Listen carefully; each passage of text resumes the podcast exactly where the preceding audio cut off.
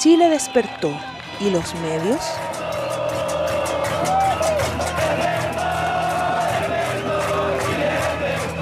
El 18 de octubre de 2019 ha sido denominado como el día en que Chile despertó.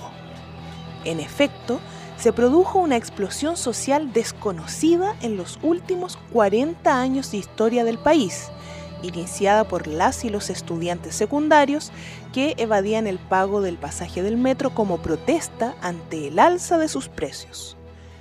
Así, se reveló una severa crisis institucional y creó también el clima idóneo para pensar en una nueva constitución.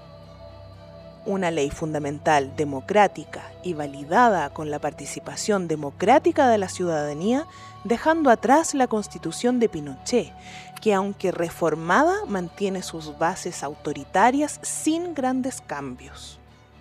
Si hay una forma mediática de medir cómo el país ha cambiado, por ahora, es a través de los programas matinales de la televisión abierta.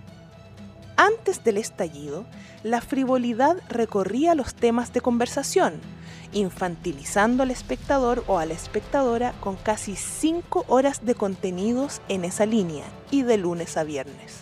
Entretención vacía, con ruidos y colores brillantes, desinformando con invitados e invitadas de dudoso aporte. Es justo en estos espacios donde se ha fomentado la falacia de la meritocracia como forma de movilidad social. Basta con ver cómo celebraban que una abuela de 90 años pudiera seguir trabajando sin poner en tela de juicio la realidad, donde pareciera ser que no hay derechos, en este caso a una vejez digna, a menos que los puedas comprar. Con pensiones de 100 mil pesos, difícil. De esta forma, la crisis neoliberal ha llegado. ¿Qué ha pasado con los matinales?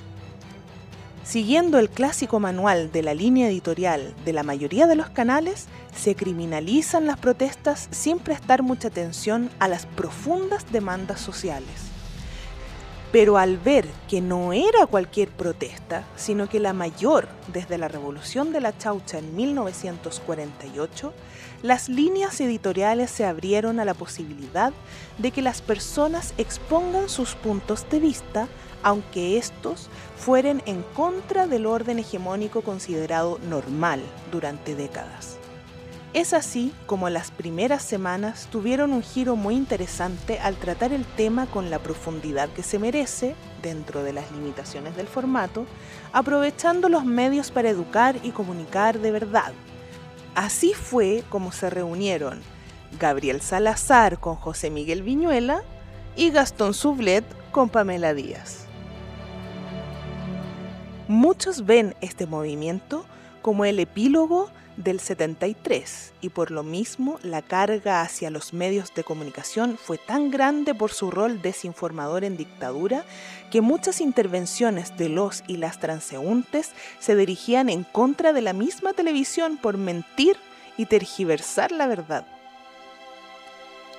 Con el tiempo, sin embargo, dejaron de mostrar las marchas y se concentraron en los destrozos, en sintonía con el discurso del gobierno que se ha focalizado en más leyes anticapuchas y antisaqueos, pero ninguna sobre colusión o redistribución. Esto resume la miopía de los gobernantes que no se hacen cargo de la violación generalizada de los derechos humanos, pero no dudan en defender los destrozos de edificios y a los de su propia clase social.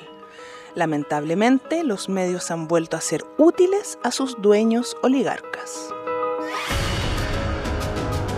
Pero el velo ideológico ha caído y la mayoría de las y los ciudadanos han podido ver que sus problemas no son solo suyos, sino que son de todos y de todas.